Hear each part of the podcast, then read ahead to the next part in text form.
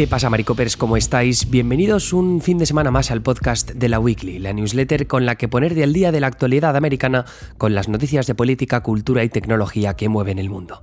Mi nombre es Emilio Domenech, periodista en Madrid, y en esta ocasión voy a hablaros de Paraguay, voy a hablar de, ¿qué es lo otro que tenía que comentar? Bueno, voy a hablar de Trump también, de TikTok y de las píldoras abortivas, por un tema de prohibiciones. Ya sabemos que en Estados Unidos el tema del aborto cada día más eh, limitado. Entonces, eh, empezamos con Paraguay. Esta columna en realidad la, la ha escrito mi compañera Anita pero no ha podido grabarse, así que os cuento yo de lo que os ha hablado, que es súper interesante, que tiene que ver con Paraguay. Ya sabéis que en la tercera columna de la semana siempre hablamos sobre elecciones y en, esta casa, en, en este caso nos vamos a Paraguay, que celebra elecciones dentro de muy poco. De hecho, faltan solo 40 días para que Paraguay celebre comicios para elegir a su próximo presidente. Y las últimas encuestas favorecen a la oposición, por lo que puede que el país sudamericano se una a la ola regional de derrotas del oficialismo. En esta edición, de lo que os habla Anita es de la principal fórmula opositora que competirá con el oficialismo, sus propuestas, desafíos de cara al próximo evento electoral. Ya en una edición anterior, Anita os habló de que el oficialismo en Paraguay está actualmente representado por el Partido Colorado, que lleva alrededor de 70 años en el poder, salvo por un breve periodo de tiempo que fue entre 2008 y 2013 y que de hecho en ese contexto se produjo la crisis política paraguaya de 2012, que es muy interesante. Dejamos enlaces en la newsletter por si queréis leer más.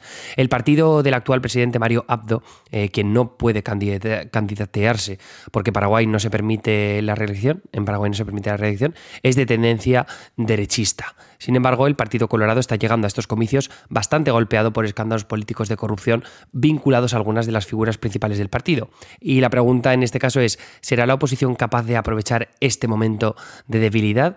Bueno, pues según las encuestas, las probabilidades están del lado de la concertación, la megacoalición liberal progresista que aglutina a más de 40 partidos políticos opositores. Su candidato presidencial es el liberal Efraín Alegre.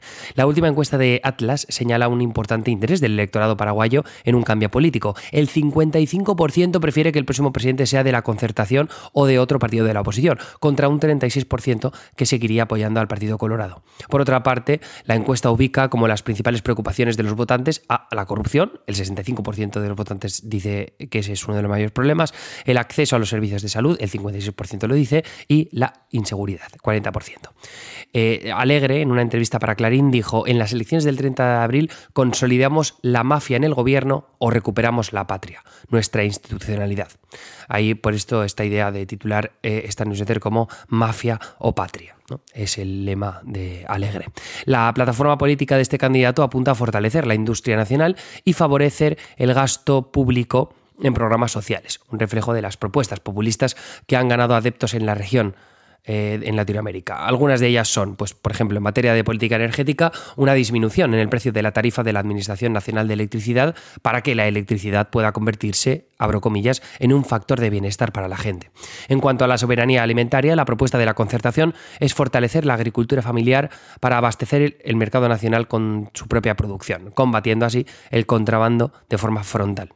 Y además, Alegre aseguró que su gobierno priorizará la paridad de género en el gabinete que acompaña el ejercicio del Poder Ejecutivo Nacional. Por su parte, la candidata a vicepresidenta, Soledad Núñez, bastante joven por cierto, hizo énfasis en la implementación de políticas de cuidado. El gobierno, abro comillas, necesita hacer más fácil la vida de las mujeres cuidadoras, que se pueda impulsar centros de cuidado infantil, guarderías, en cada distrito y departamento para aliviar las tareas de cuidado para que las mujeres puedan trabajar y generar ingresos para sus hogares.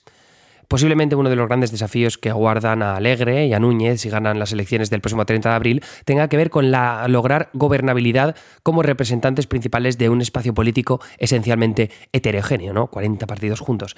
Y además esos 40 partidos muchas veces son bastante contradictorios a nivel ideológico, que es algo que hemos visto en otros países también, ¿no? Por ejemplo, Pedro Castillo en Perú, dentro de su coalición había un poco la misma movida.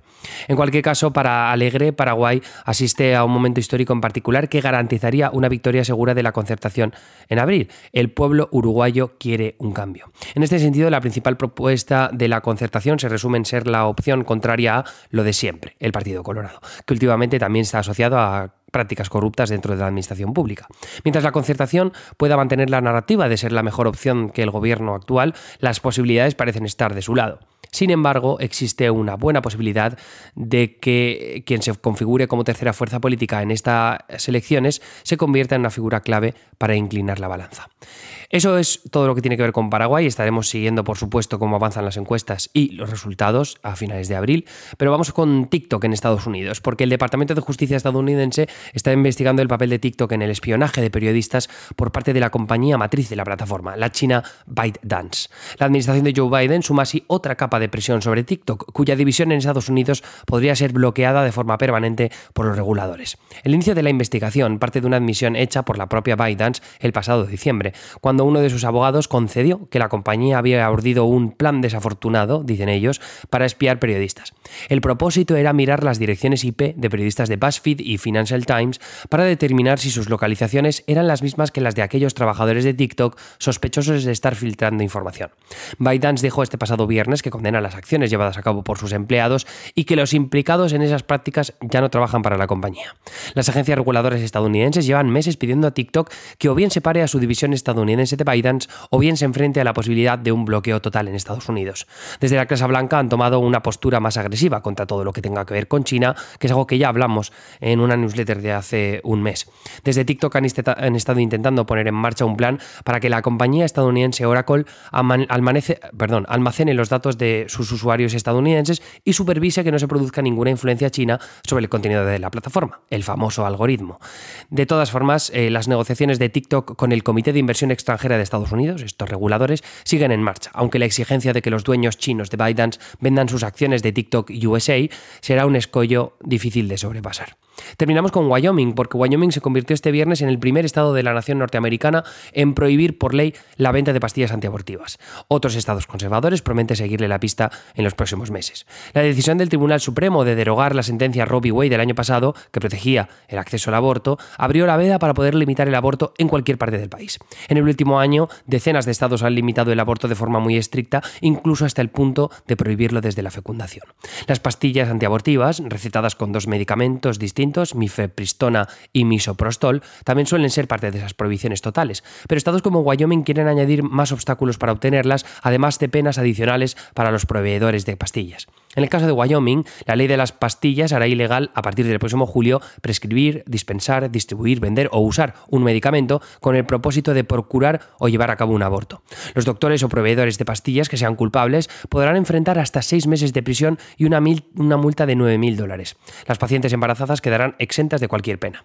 La única clínica abortiva del pequeño estado de Wyoming, 600 y pico mil habitantes, si no me equivoco, opera con pastillas abortivas, así que esta ley atentará directamente contra el funcionamiento de esa clínica.